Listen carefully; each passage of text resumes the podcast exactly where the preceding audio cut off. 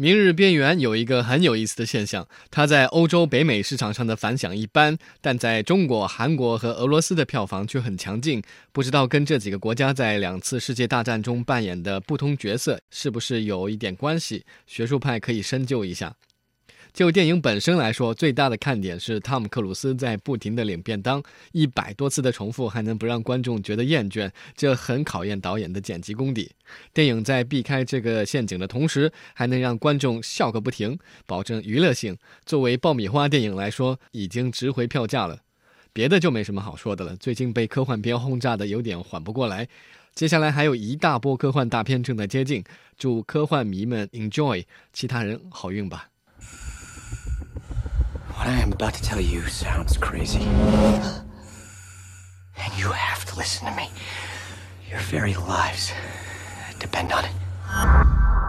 One of the stupid things I did after getting a PC was to download the video games which I failed to beat as a child. The video game simulator software comes with built-in save and load functions, which were not available on the earlier, more primitive gaming consoles.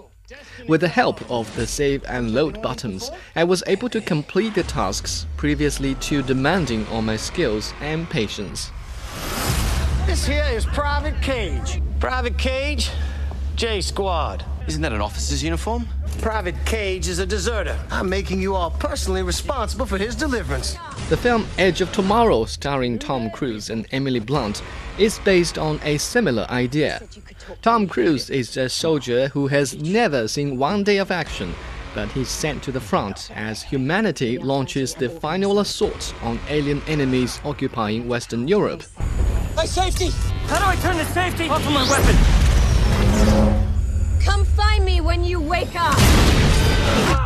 He is immediately killed within minutes of enemy contact, but before he perishes, he accidentally obtains the ability to reset time upon his death. With that power, he puts on numerous fatal attempts to save mankind from total annihilation until one day he comes across a difficult choice. Entire might of the UDF, relieving pressure on the Eastern Front, allowing the Russians and Chinese to push the enemy back. So we're getting all the squads together. They're getting ready to stage this massive counterattack against this invasion.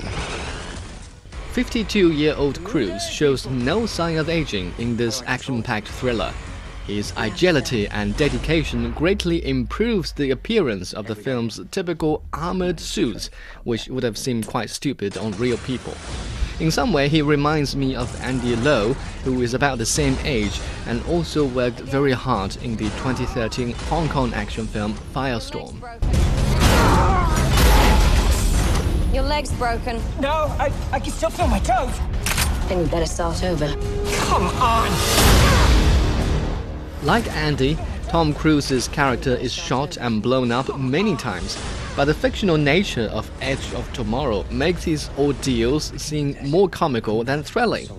The first half of the film is all about how Cruise gets acquainted to his newly acquired ability by dying and reliving the same day again and again. Here, the director Doug Liman exhibits excellent editing skills to avoid killing the laughter with too much repetition. I'm not a soldier. You're a weapon. Every time you die, you get smarter. And you're gonna make sure that we can win. This is as far as you ever make it. Why does it matter what happens to me? The second half is centered on romance, which is something a Hollywood film cannot afford to miss. And it kicks in just in time when the audience are about to get tired of the repeated battle scenes. Edge of Tomorrow premiered on June the 6th, the 70th anniversary of D Day, when the Allied forces landed on Normandy to invade German occupied Western Europe during World War II. The film includes many references to the two world wars, perhaps to remind us there is no saving and loading in real life, and no history is made without blood and toil.